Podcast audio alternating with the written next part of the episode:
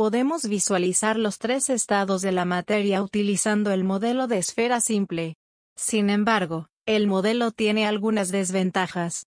Las desventajas del modelo, no se muestran las fuerzas entre partículas. Es imposible saber qué tan fuertes son estas fuerzas y cuánta energía se necesita para superarlas. Representa las partículas como esféricas cuando, en realidad, no lo son. Las colisiones de partículas no son tan simples como sugiere el modelo.